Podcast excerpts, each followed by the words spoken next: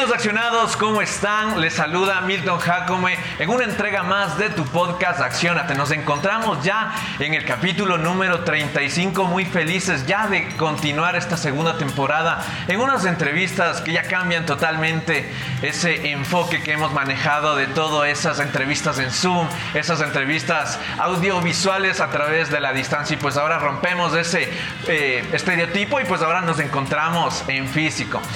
Me encantaría comentarte también que en el espacio de personajes nosotros buscamos contar esas historias de emprendedores, de empresarios, que a través de esas experiencias podemos visualizar modelos de negocio y también esas experiencias para que tú, emprendedor, que en este momento estás desarrollando esas nuevas oportunidades que van a cambiar totalmente al Ecuador, puedas aprender de todos ellos. Y es así que el día de hoy tenemos la oportunidad de contar con alguien que si tú estás en, en, el mundo del emprendimiento, fijo lo conoces. Fijo o en algún momento, en algún evento lo vas a conocer, porque el caballero que me acompaña el día de hoy está presente en todo lo que tenga que ver con emprendimiento. Y es así que tengo el gusto, el placer de presentar a Andrés Vázquez. ¿Cómo estás, mi querido amigo? ¿Cómo te ha ido? Muchísimas gracias por la invitación, mi querido La verdad es que he escuchado tu podcast y estoy muy orgulloso de poder estar aquí, de compartir este trago contigo y sobre todo tantos invitados de lujo que has tenido. Eso es increíble. Si eres del top del emprendimiento en el país, tienes que estar aquí. Así es, así es. Es, lo que, es lo que buscamos justamente con el equipo, que, que el contenido que nosotros busquemos aquí mostrar de emprendimiento sea de calidad, ¿no? Y como te decía Andrés, gracias, gracias por darnos la oportunidad de poder dirigirnos hacia los emprendedores y pues en ese, en ese camino vamos a ir aprendiendo un poquito más de ti, ¿no? Estaba revisando pues tu, tu hoja de vida y nos comentas que tú tienes eh, una experiencia de haber manejado alrededor de 500 mil dólares en todo lo que es capital semilla a través de tu incubadora de emprendimientos Working Up. Que por cierto, si quieren saber más de, de, esta maravillosa incubadora, van a tener los espacios también para que hablemos un poquito más de ello, ¿no? Pero cuéntame cómo ha sido esa experiencia. Sí, bueno, yo creo que es una experiencia que me ha enseñado mucho. Yo creo que cuando nosotros comenzamos en el 2016 con mis socios Working Up, recién estaba comenzando como la industria del capital semilla. Entonces tú tienes opciones públicas, tienes opciones privadas, pero sin lugar a dudas los que más han movido el capital semilla en el país, capital semilla llámese a los, a los emprendimientos en fase de idea, de gestación, máximo primeras ventas, porque después llega como Startup en Ventures, llegan fondos de inversión que apoyan a los emprendimientos en fase de crecimiento. Pero el capital semilla propiamente dicho es en las fases más tempranas. Y el que la institución que ha liderado todo eso en el país ha sido Cenecit. O sea, de los 500 mil dólares que yo digo que he manejado, eh, que será el 85% ha sido eh, público, que ha venido de Cenecit, de diferentes programas.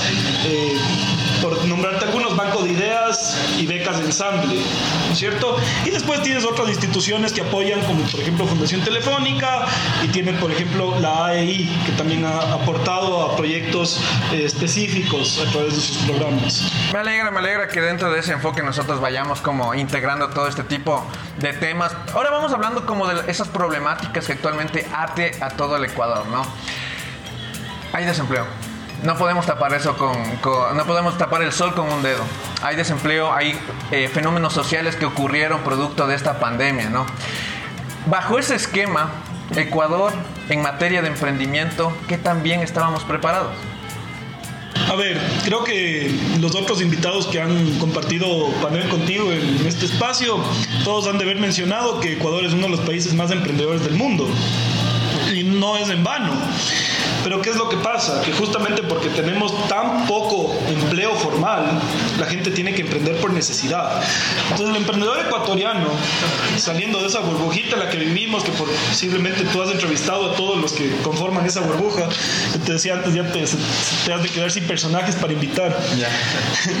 Pero afuera de esa burbuja, todos los emprendedores son emprendedores de subsistencia. No tienen que comer, no tienen trabajo, tienen que llevar un pan a la casa. Entonces se ponen una tienda de abarrotes, salen, compran pan y revenden en la calle hacen algo artesanal y lo venden, pero es muy parecido al empleo informal, el tema de emprendimiento aquí. Tú tienes que ver las últimas cifras, creo que se está mejorando, hay que ser optimistas con eso, pero solo el 16% de ecuatorianos tienen empleo formal. Eso es un millón y medio de 17 millones de ecuatorianos. Es súper, súper grave. Y en ese, en ese esquema igual sobre la economía, encontramos igual una economía con una contracción muy fuerte. Uno como emprendedor, bueno, busca los canales, las alternativas como de sacar su producto a la comercialización. Pero con ese mismo fenómeno, ¿cómo hace el emprendedor para potenciar sus ventas? Sí, bueno, yo creo que el emprendedor sí tiene que superar un poco la economía. O sea, yo creo que debe sacar un producto que no, se, no sea tan sensible al cambio de la demanda. danos danos los tips para sobrevivir el primer año. Veamos ahí cómo, cómo, podemos, cómo tú podrías recomendar a los emprendedores para los, los tips principales para que sobrevivamos el primer año? Bueno, eso es muy independiente de, la, pregunta anterior del tema de la pandemia, pero yo creo que el emprendedor tiene que validar. O sea, yo creo que el, concepto de emprendedor es alguien que sigue experimentando durante toda su vida. ¿Por qué Facebook es considerada más o menos una startup todavía? Porque te sigue sacando nuevas versiones. O sea, tiene sé cuántos miles de millones de personas en la plataforma, pero sigue testeando, sigue sacando los datos y sigue validando y por eso es que te sigue sacando nuevas versiones. Y los mayores emprendedores del mundo es un proceso de validación. El emprendimiento a la final, el emprendedor exitoso es quien encuentra el modelo de negocio adecuado, utilizando los menores recursos posibles el menor tiempo posible. Entonces tienes que emprender rápido y tienes que emprender barato. Si tú comienzas y te pones lo que conversábamos con Kevin antes, si tú te pones un emprendimiento y comienzas a gastarte toda la plata y te pones unos sueldos súper altos y te compras un carro, seguramente te va a ir mal porque no conoces tu mercado. Lo que necesitamos es ir rápido, conocer a tu cliente, ver qué te dicen, ver quién te recompra y seguirte ajustando. Porque todo lo que asumimos es una cosa, pero lo que el mercado quiere es otra. Y al final tú estás produciendo para tus clientes, tú no estás produciendo para ti mismo. Entonces no tienes que producir algo que tú quieras, tienes que producir algo que tus clientes quieran. Pero, por ejemplo, en ese esquema, eh, tú, por ejemplo, ¿qué experiencias has tenido en ese camino con los emprendedores a los que has mentoreado por ahí, donde has notado que en realidad eh, estos principios se cumplen? A ver, yo creo que primero, un, grave error es dedicarse al B2C digital. O sea, todo el mundo, es muy común aquí que el nuevo emprendedor se quiere dedicar a hacer el nuevo Uber o la competencia de Rappi. Y eso requiere mucha plata. O sea, un millón de dólares no te va a aguantar para tú ser el nuevo Uber en Ecuador porque tienes que meter mucha plata, que lo que le llaman cash burn. ¿Cierto? Entonces yo creo que por ahí comienzan mal. Pero si te buscas un modelo de negocio donde puedas validar de manera más rápida, ¿cómo lo puedes hacer? Por ejemplo, con un modelo de negocio B2B, hablando con empresas, no teniendo que quemar tanta plata en marketing. Aquellos que ya manejan un presupuesto, ¿no? Exacto. Diferente de al consumidor final que probablemente el producto que nosotros le estemos poniendo en percha no le llama la atención a la primera. Sí, tal cual. En, Percha yo creo que es un poco diferente. Yo te estoy hablando más que nada de emprendimientos digitales. Pero yo quería llevarle un poco la pregunta por allá porque estamos acostumbrados a que aquí en Ecuador tú te quieres, tú, tú te imaginas como el emprendedor disruptivo, pero o sea, ser disruptivo no es el único camino. Tú también te puedes asociar con muchos otros actores en la cadena de valor para generar rentabilidad. Y yo creo que los emprendedores deben generar rentabilidad. A través de los modelos, A través de los modelos de negocio, pero tienes que encontrar un modelo de negocio que se ajuste a tu mercado. Y yo creo que el B2C para negocios digitales aquí no funciona tanto. O sea, digamos que alguien que está arrancando, la primera guía como para encontrar un modelo que funcione es pensar en el B2B. Yo creo que el B2B va a ser un negocio un poco menos riesgoso que el B2C, porque el B2C requiere mucho más cash burn en tema de marketing. O sea, tú ves la mayoría de empresas, no sé si estoy autorizado a decir marcas aquí, pero. Hazlo, tranquilo, por ejemplo, Globo, Rappi, ¿cuánta plata perdieron el año pasado? ¿5 millones? ¿10 millones? Pero recuperaron probablemente en esta pandemia. No, no. Eh, ellos tienen un presupuesto que son literalmente dedicado al marketing, a crecer en usuarios. porque esas son las métricas que te fijan los inversionistas. Entonces un poco el modelo de negocio de ellos es conseguir un montón de usuarios y seguir a una ronda serie B, serie C y seguir valorando las acciones y posteriormente un IPO. Ya. Pero tú como un emprendedor de aquí de Ecuador no tienes 10 millones de dólares para quemar en marketing. Entonces, ¿qué haces? Puedes visitar directamente empresas, ofrecerles un servicio que pueda trabajar con empresa. ¿Cierto? O sea, es, es, un poco cambiar ese paradigma de tratar de romper y destruir todo lo que conocemos. Y ahora, ¿cómo nosotros reactivamos el, el emprendimiento en todo caso? ¿Cómo reactivamos el emprendimiento? Yo creo que eh, fundamental es el tema del optimismo. Ahorita estamos todo el mundo siendo pesimistas en esta en este espacio también te he dicho que voy a ser bastante pesimista. No, y dilo, o sea, como, como, yo les planteaba a los accionados, dejemos de romantizar el emprendimiento. Sí. Hablemos tal cual son las cosas, hablemos en realidad las plenas, como yo te decía, sobre justamente este tema. Entonces, Cuéntanos, dinos qué, cuál es el escenario que tú O sea, yo lo que digo es, para que la economía se mueva, la gente tiene que ser optimista. ¿Ya? Tienes que decir, la situación va a mejorar los próximos meses, entonces ahí tú inviertes, te compras un carro, comienzas a consumir más. Pero si tenemos ese escenario de que somos pesimistas, la gente ahorra, no consumes. Y ese no consumo de la gente también se traduce en que los emprendedores no ganan.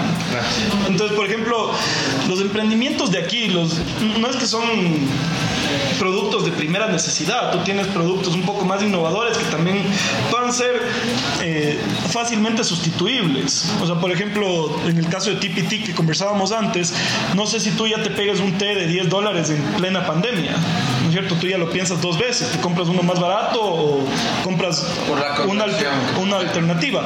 Pero si tú eres optimista, si el Ecuador en general es optimista acerca de lo que viene, tú ya estás un poco más dispuesto a, a gastar.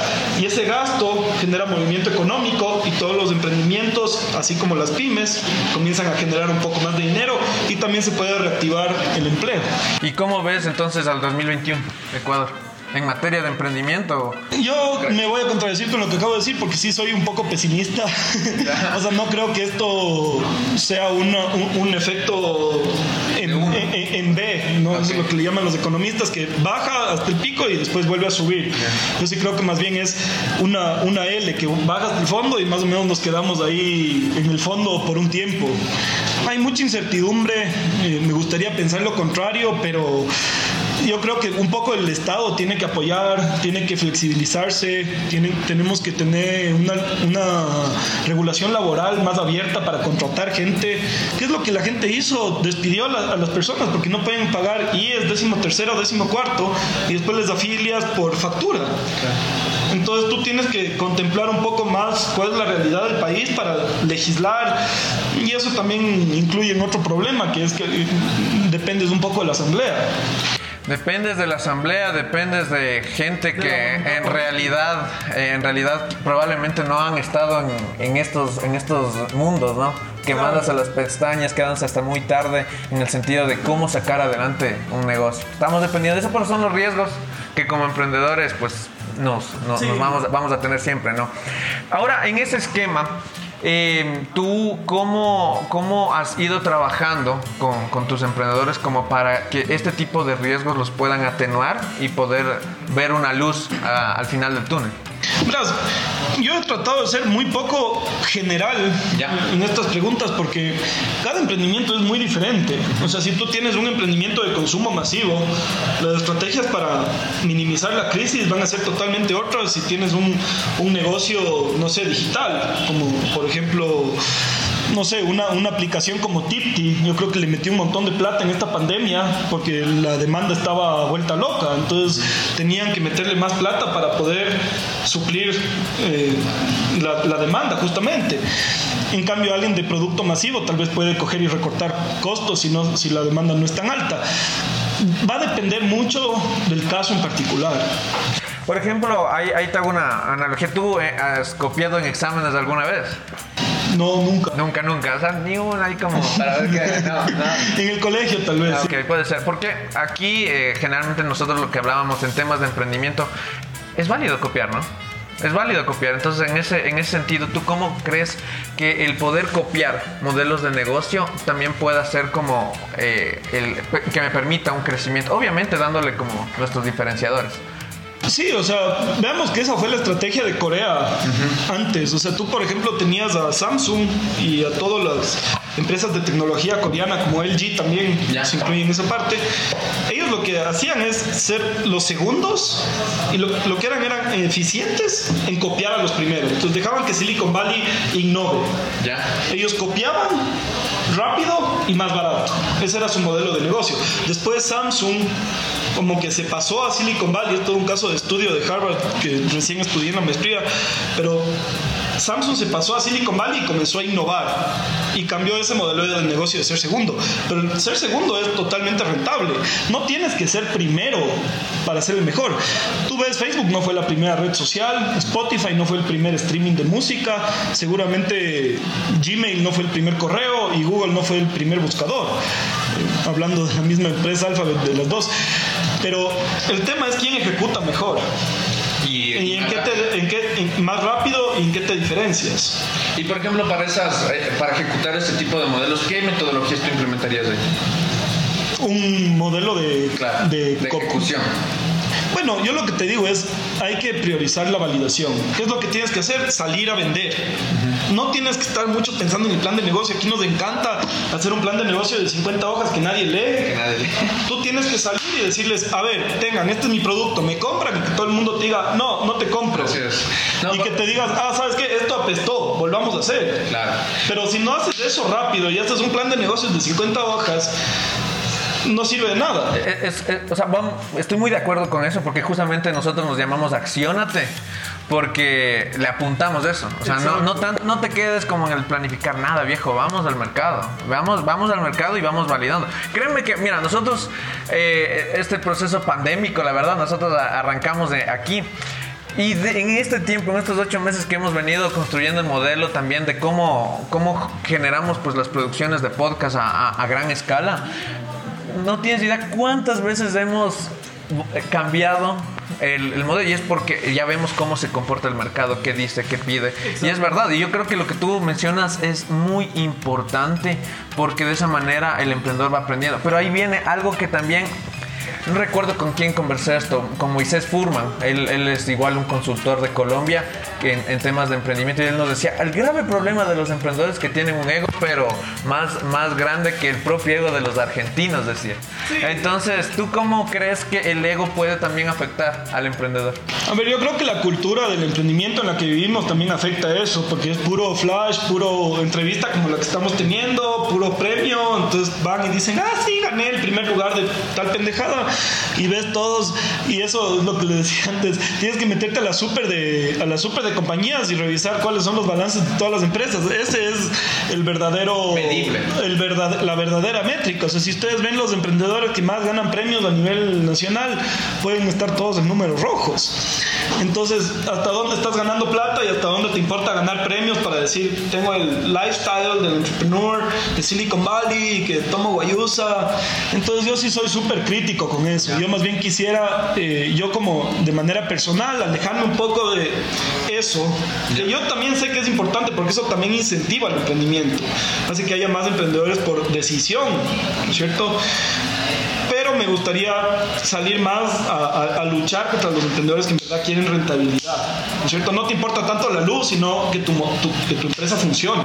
Pero en ese esquema, o sea, por ejemplo, yo como emprendedor puedo generar facturación, pero si a nivel de impuestos a mí ya me generan como eh, parte de lo que yo tengo, eh, es decir, yo tengo que pagar esos impuestos y ya me deja como márgenes muy pequeños.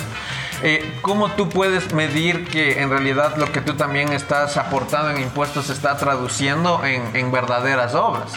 Entonces, en ese sentido, yo creía que también, eh, como tú decías, el, aporte gubernamental también va a pesar aquí. Y, yo creo que también va por ese lado de por qué, o sea, uno produce, uno factura, pero la magnitud que en este momento como, como eh, país tenemos en temas de impuestos también nos dejan eh, el no poder crecer. ¿Qué recomendarías, por ejemplo, ahí al, al gobierno? A ver, yo creo que debe haber más transparencia. Yo sé que Ecuador igual poco a poco se está acoplando a una política de datos abiertos donde tú puedas ver cuál es la contratación pública, donde haya más confianza en el gobierno, para que la gente quiera pagar impuestos. Yo también trato de no pagar impuestos y creo que todo el mundo lo hace porque es tu plata y es la plata que le has sudado y has sangrado para eso.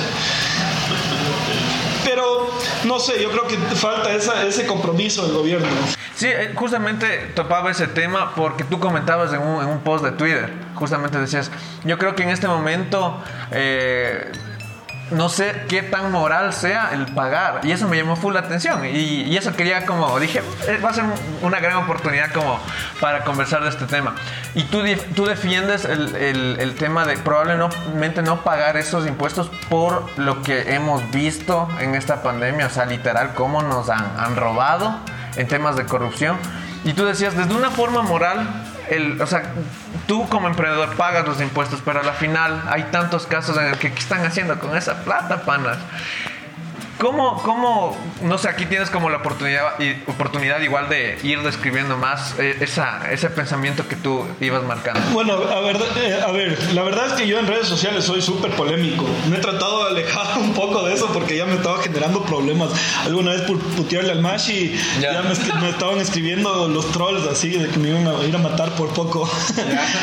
Pero es verdad, o sea, yo creo que los impuestos, si no se ven retribuidos en obras y tú tienes tantos escándalos de corrupción, en la pandemia, ¿cuánta plata se robaron? Con el terremoto de Manabí, ¿cuánta plata se robaron? Entonces yo sí creo que hasta qué punto es moral eludir impuestos si, si se están robando la plata para comprar casas en Miami los políticos. Yo estuviera feliz de pagar impuestos y viviría en los países escandinavos, incluso en los Estados Unidos, donde tienes una alta tasa de tributación, pero los servicios públicos son de primera. Claro, sí, sí, era justamente lo que quería conversar y, me llamó mucho la atención y es verdad, o sea, a veces uno se pone a pensar, no, es que tampoco radicalizar, pero es de alguna otra forma también razonable eh, eh, esos temas. Pero bueno, libre de eso, eh, ahora hablemos de cómo rompemos mitos de, general, que generalmente en el mundo del emprendimiento existen, ¿ya? Muchas veces hablamos de que es necesario tener capital como para emprender. ¿Es mito o, es una realidad? O en el caso de ser mito, ¿cómo, cómo lo, lo aclaras? Y bueno, es como yo te decía antes, la cosa es comenzar barato y comenzar rápido. ¿No es cierto? Es directamente proporcional a cuánta plata le metes al comienzo. Mientras más plata, o reversamente proporcional, más bien dicho, pero mientras más plata le metes, normalmente los emprendedores fracasan más rápido porque cogen y se meten una inversión de 200 mil dólares clientes que no conocen, no saben el, mercado, no saben cómo hacer marketing, no saben si va a pegar. Entonces al final metes toda esa plata sin validar y fracasas. En cambio, si comienzas con 200 dólares y una página de WordPress, es mucho más rápido validar. El otro tema es, tú comienzas con una plataforma súper desarrollada para tus emprendimientos digitales y después de una semana no sirve para nada porque los usuarios te querían otra cosa y hasta llamarle al programador para que te dé cambiando pierdes otros miles de dólares. En cambio, si comienzas con un prototipo más pequeño, es facilito seguir ajustando e ir escalando paulatinamente.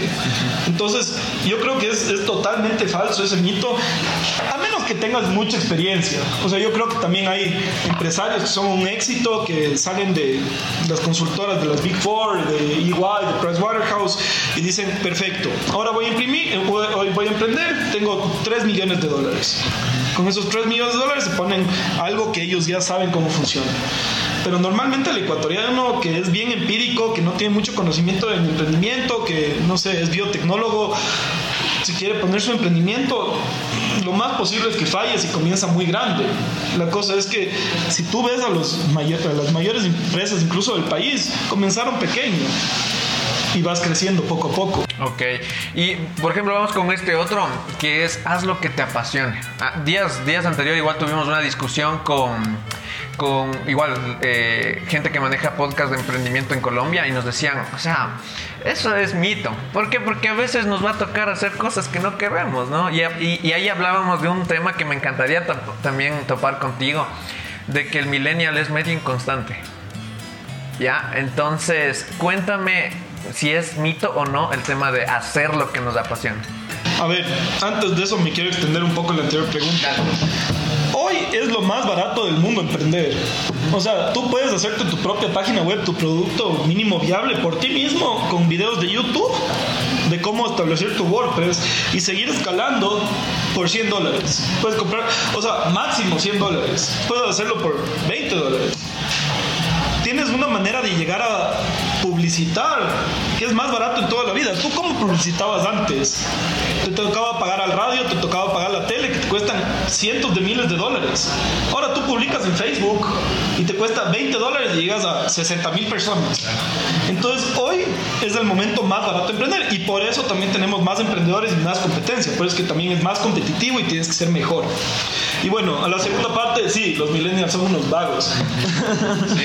A los millennials les gusta la fiesta. Los millennials son inconstantes. Y esta cultura del emprendimiento que nos ha dicho, me cogió la idea, me voy a hacer millonario y vendí la empresa y ya me fui a vivir a Los Ángeles. Es mentira. Y cuando sabes todo lo que te toca trabajar, los millennials dejan de emprender, quiebran y se consiguen un trabajo. Es así, y eso es los, todos los ejemplos que yo conozco. También, también, o sea, y, me gusta traer este, este ejemplo porque también, eh, o sea, y, y, yo al hablar contigo siento como que eres millennial, eres referente también en este tema porque Working Up, Working Up está más o menos desde el 2016, ya cuatro años en el mercado. ¿Cómo tú caminaste pues todo este, este tiempo para tener a este incubador ahí? Sí, o sea, a ver, ha, sido sacado del aire. O sea, la verdad es que esta pandemia sí he estado llorando en la cama, así como, no, ya voy a quebrar, ya mismo quiebro. Pero así mismo es, o sea, yo digo, tienes que tener persistencia, tienes que ser recursivo, si ya en verdad estás a punto de quebrar, tienes que conseguirte cómo conseguir para pelear por tus sueños. Aquí la gente no pelea. O sea, la gente un año, dos años dice, ah, no, ya no salió y se van a dormir y se consiguen trabajo tú un emprendimiento y tú ves todos los emprendedores del mundo, ¿cuánto tiempo trabajó el de Amazon? ¿Cuánto tiempo trabajó el man de Alibaba? Y no me gusta poner esos ejemplos tan berreados, por así decirlo, pero es la verdad. Entonces tú tienes que trabajar bastante y tienes que tener esa intuición de qué es lo que estás haciendo bien, por dónde ir, pero sobre todo persistencia. Tú en dos años no vas a sacar una empresa rentable que te dé millones de dólares, va a ser muy raro hacerlo. Muchas veces se habla que el tener una empresa es como tener un hijo, ¿no? Sí. Y, que básicamente, o sea, ¿qué hijo te va a producir a los dos años? A los cinco años, si no, en realidad ya después de unos 20, 25 años. Entonces, eh, hablando de, de este mito, de hacer lo que nos apasiona, ¿cuál es la conclusión ahí? Cierto que no te respondí eso. Ya me está cogiendo el mojito molecular. Está bueno, ¿no? Está bueno. Salud, salud, salud. Pilas es, de Freeze, ¿no? Entonces es parte de nuestros queridos auspiciantes. Pueden venir acá cuando ustedes deseen, cuando ustedes quieran. Es el bar de emprendedores. Es un momento donde a través de un mojito, en lugar de antes bajarte las peladas, ahora tú vienes y pues te bajas unos proyectazos, ¿no? Es, el, momento como para que tú puedas eh, generar esas ideas que muchas veces uno busca eh, apasionadamente, pero un mojito, mira, ya estamos listos. Salud. Salud, mi querido amigo. Listo, entonces, ¿cómo? ¿Cómo, le armas eso? A ver, yo creo que eso es más debatible. O sea, por un lado sí tienes que no tienes que hacer lo que te apasiona. Pero por ahí va, ¿quieres hacer plata o quieres hacer lo que amas? No estoy de acuerdo que si haces lo que te apasiona, tal vez no ganes tanta plata.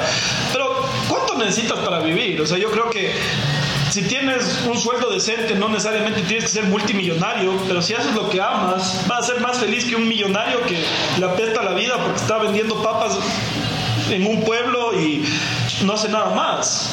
¿Cuánto cuesta también ese sentido de autorrealización? Tus sueños.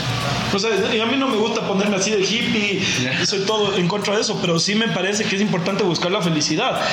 ¿Qué pasa si te levantas todos los días y haces cosas que odias? Por eso es que en el siglo XXI tienes mayores suicidios que nunca antes en la humanidad. Ansiedad, estrés, depresión. Entonces, no creo que es tan descabellado hacer lo que tú amas. Mírales lo felices que son los artistas. Fumando weed todo el día. ¿No te gustaría esa vida? Vamos a pelear por esto para hacer el stand-up. Pero sí, sí, o sea, bueno, es, como tú dices, debatible, pero tiene sus pros y sus contras, ¿no? Y pues ahora cuéntame eh, sobre la verdad de que tú al emprender vas a ser tu propio jefe. ¿Y qué tan bonito es ser tu propio jefe? A ver, yo creo que tú no eres tu propio jefe, sino que tu jefe son los clientes. Ok. O sea, a mí me pasan llamando todo el día a preguntar por cotizaciones y preguntar por la sala de reuniones y nuevas oficinas y incubación. Y tienes que estar ahí. Yo más bien ayer conversaba con un amigo y yo decía, a mí me encantaría el 8 a 5, trabajar desde las 8 de la mañana y salir a las 5 de la tarde. Porque a las 5 de la tarde te desconectas, pero tú cuando eres emprendedor eres emprendedor full time. Si te llaman 3 de la mañana, vas a tu empresa. A mí me han llamado, se metió un gato a la oficina y se sonó la alarma. Ah, toca ver si no hay ladrones. Puta, sales 3 de la mañana a ver que la oficina esté bien. Es un trabajo full time y tiene sus beneficios. O sea, yo no tengo que pedir vacaciones a nadie. Yo el día de mañana me puedo ir a Miami dos meses y nadie me tiene que decir no te puedes ir. Pero Pero digamos que son. esa responsabilidad. Claro, pero digamos que son. Pero digamos que son cuatro años en que tú estás moviéndote eso como para alcanzar es- estos temas. Pero por ejemplo, mucha gente ya cree que el primer mes o los primeros tres meses, ya pues me doy las vacaciones. Sí, o sea, en definitiva, si eres un vago, yo creo que no te va a ir bien haciendo lo que sea. Ok, listo. Y bueno, em, el tema de experimentar y fracasar. ¿Cómo tú ves el fracaso dentro del esquema del emprendimiento? A ver, a mí tampoco me gusta esa, ese discurso fatalista que se daba, me acuerdo en algún coworking que eran los fuck up nights. Ya. Todo el mundo, ay sí, yo fracasé, no, yo fracasé más. A ver, no, tampoco hay que coger y saludar al fracaso como que eso fuera lo máximo. Tienes que no fracasar, eso es, eso es lo ideal. No puedes poner en tu CV las empresas que hayas fracasado. Pero yo sí creo que si tú no fracasas, no aprendes. Entonces a mí también me ha tocado muchas lecciones de aprender por mí mismo que ningún mentor te va a poder enseñar. Tú puedes ir a todas las charlas de emprendimiento, puedes escuchar todos los podcasts, que si tú no lo vives y pierdes la plata y comienzas a sufrir, no vas a aprenderlo. Tienes que hacerlo tú mismo para aprender y seguir creciendo. Entonces lo, lo mejor es fracasar ahora, que somos jóvenes. ¿Tienes guaguas? Todavía no. Ya, ¿qué pasa si fracasas cuando tienes guaguas? Me imagino que debe ser ah, complicado, ¿no? Claro, entonces, ¿qué pasa cuando ya tienes otras obligaciones? Tienes una hipoteca que pagar, tienes que pagar la educación de los hijos. Ya no es hacer ese himno al fracaso. O sea, fracasar es malo bajo cualquier circunstancia, pero te enseña mucho. Ok, ok. Bueno, mis queridos amigos, espero que se estén divirtiendo con esta entrevista. Está espectacular. Igual tenemos aquí gente en, en, eh, en campo. Me encantaría, eh, vamos a responder algunas preguntas del público, mi querido Andrés. Vamos a irlas leyendo. Andrés, ¿qué consejo le darías al Andrés de hace tres años? ¿Quién me preguntó? A ver, yo al Andrés de, de hace tres años le diría que todos los... Justamente es un tema del fracaso, de que a veces uno no se tiene que estresar tanto con, los con las pequeñas caídas. Todos son a la final un poco maestros. Y también apuntar a ser más feliz. O sea, yo creo que el key en la vida es eso. No hay que perseguir tanto la plata. Tú no quieres ser millonario, tú quieres ser feliz. O sea, eso también es muy independiente de cualquier cosa, pero tal vez yo hace tres años yo quería coger y ser multimillonario y comprarme el carrazo, pero tal vez es más importante estar tranquilo, o sea, ese tema de well-being que está tanto de moda, y creo que eso también te ahorra muchos otros temas. Y por ese lado, separar un poco la vida profesional de la personal.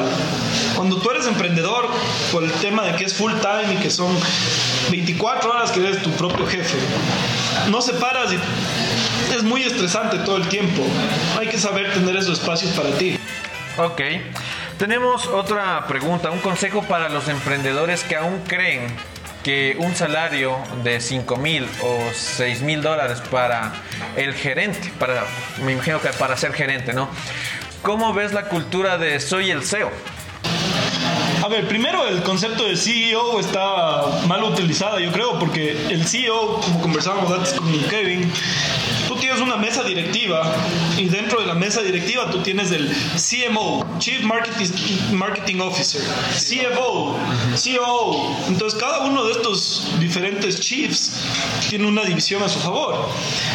aquí se dicen CEO de su propia vida. Entonces, en verdad el CEO es como el directivo de su propia el directivo dentro de la board, ¿no es cierto? Entonces son empresas que tienen una división con cientos de trabajadores. Me parece interesante, o sea, ahora la gente es una, una, manera de llamarlo liderazgo, una manera de decir yo soy el, que está liderando el proyecto, pero se ha transversado un poco el, el conocimiento. Y después del sueldo de los 5 mil dólares, no hay emprendimiento que te aguante 5 mil, 6 mil dólares cuando no tienes ventas. Y hay mucha gente que sale con esa idea errónea y pone eso en los presupuestos para que le paguen los inversionistas. Y ahí el inversionista es como, estás loco, pana. ¿Cómo organizas tu equipo de trabajo? A ver, yo creo que tiene que haber un balance entre ser libre, ¿no es cierto? O sea, yo sí creo que el teletrabajo hace que todo el mundo trabaje mejor, pero tampoco podemos ser todos hippies, que nadie va a la oficina y que cada uno maneja sus tiempos. O sea, tú tienes que saber diferenciar cuál es el punto óptimo entre hasta dónde tienes que dar instrucciones y hasta dónde tienes que dejar que la gente se regule. Pero ¿y cómo es un día de trabajar con Andrés? No, o sea, tampoco es que tengo tanta gente a mi cargo. La, verdad es que la mayor parte de gente, por ejemplo, para temas de marketing, para temas de mentorías, para temas de seguimientos de, tema de capital semilla, yo contrato mucho tema de freelancer, mucho factura. Entonces, es una relación diferente. En relación de dependencia no es que tengo tanta gente, pero soy fresco. Creo que soy. No estoy jodiendo todo el tiempo. ¿Y si alguien no te cumple? No me pasa mucho, no me pasa mucho. Ok, qué chévere. ¿En qué has fracasado? ¿En qué he fracasado? Buena pregunta. O sea, yo creo que más que un fracaso, así como decir, qué bestia, qué fracaso, como fracasé con mi empresa, porque gracias a Dios todavía no, no he quebrado con Working Up, que ha sido mi mayor emprendimiento en pequeñas cosas. O sea, tal vez he fracasado porque no saqué un contrato, o fracasé porque me gasté mal una plata, o fracasé porque contraté a la persona incorrecta. Creo que esos fracasos a la final son los que te van haciendo que tu empresa a veces se complique. Pero un fracaso que así yo me acuerde como que qué bestia la cagué, no. Listo, listo Andrés. Bueno, vamos ahora entrando a conocerte un poquito más, igual para que la gente tenga claro de, ley por qué tengo que ir a Working Up, porque eh, vamos a humanizar un poquito más a Working Up, ¿ya? Cuéntanos un poquito de qué, cuál es tu talento. Mi talento. Bueno, la verdad es que mi talento yo creo que es trabajar con gente, trabajar con, con gente, poder ser empático en cierta forma, tratar de resolver sus problemas y a través de eso yo creo que se pueden manejar los modelos de negocio de mejor forma. O sea, yo lo que me quiero ir cada vez haciendo mejor es cogiendo una empresa encontrando el modelo de negocio más adecuado y de una manera como todo lo que habíamos conversado antes, validar rápido y barato, hacerlo mejor y hacerlo rentable. O sea, Working Up busca la rentabilidad de la gente que viene a trabajar con nosotros. Yo no quiero emprendedores que salgan con números rojos todos los años en la Super diciendo, pero tenemos muchos usuarios o, premios. Y es difícil, y es difícil porque también Ecuador es un mercado difícil, pero eso es a donde yo estoy yendo y estoy tratando de usar como ese, ese tema de la empatía, de ponerme como un co-founder de las personas que me contratan. Oye, sabes que yo he escuchado bastante que Ecuador es un gran mercado para prototipar. ¿Es verdad?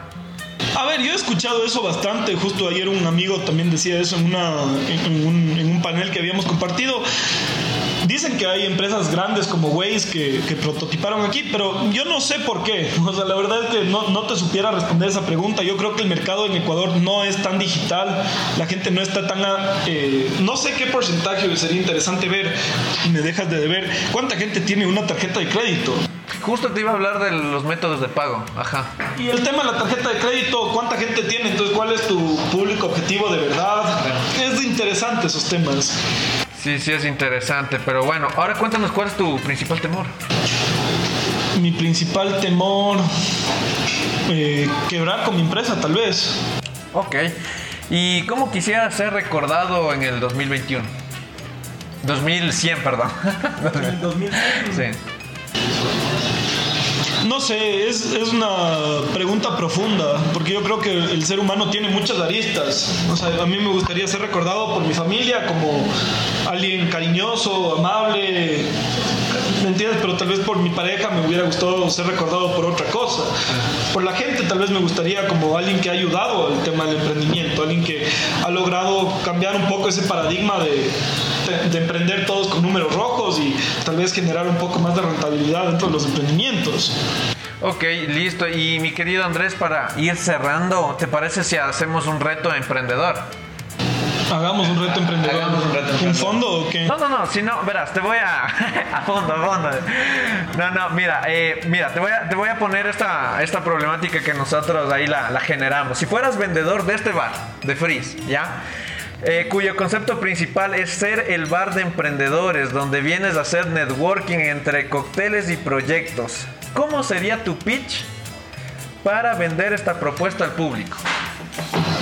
A ver, yo creo que no es acerca de vender tanto al público, yo creo que es acerca de vender a la gente indicada. Entonces yo lo que tuviera es una buena red de promotores, porque eso es lo que mejor funciona en un bar. Ya. Y ni siquiera promotores, sino tal vez socios, asociarse con gente clave. Entonces tú, tú le das acciones al Ernesto Kruger, le das acciones al Andy Zurita, le das acciones al Juan Montero, y no sé quién más se me escapa, el Mauricio Morillo. Y entre esos cuatro van a venir acá a hacer reuniones y va a ser otra la vuelta porque ya tienes un nivel de networking mucho más alto. Pero yo creo que es acerca de la gente, que jala gente lo que le hace al bar. Ok, mi querido amigo, ya para ir cerrando, ¿cómo te podemos encontrar en las redes sociales? Eh, bueno, como Working Up me pueden encontrar en LinkedIn, Twitter y, y Facebook e Instagram como Working Up y como Andrés Vázquez en, en Twitter, eh, Instagram, a Vázquez D me parece que estoy en Instagram y Twitter como Andrés Vázquez. ¿Un mensaje final para los emprendedores? Eh, bueno, para los emprendedores lo que les diría es que traten de buscar empresas que en verdad generen valor. Generar valor es cómo consigues generar rentabilidad, cómo, cómo capturas Y dejen de pensar tanto en los premios, sino cómo hacerle a tu empresa que pueda subsistir en el tiempo. Y una empresa, por más social que sea, no va a subsistir en el tiempo si no tiene un modelo de negocio claro.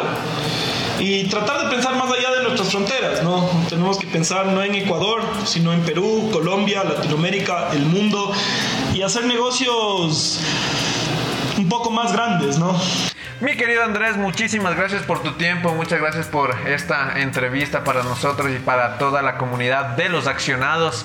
Es muy importante todos esos aportes que tú nos hiciste en esta entrevista. Y bueno, mis queridos amigos, les agradecemos por su tiempo, espero que esto les haya encantado y pues como saben, todos los días sábados invitados al bar de los emprendedores Bar Freeze para compartir un momento más con empresarios, emprendedores que van a cambiar totalmente este ecosistema. Los veo en el próximo programa.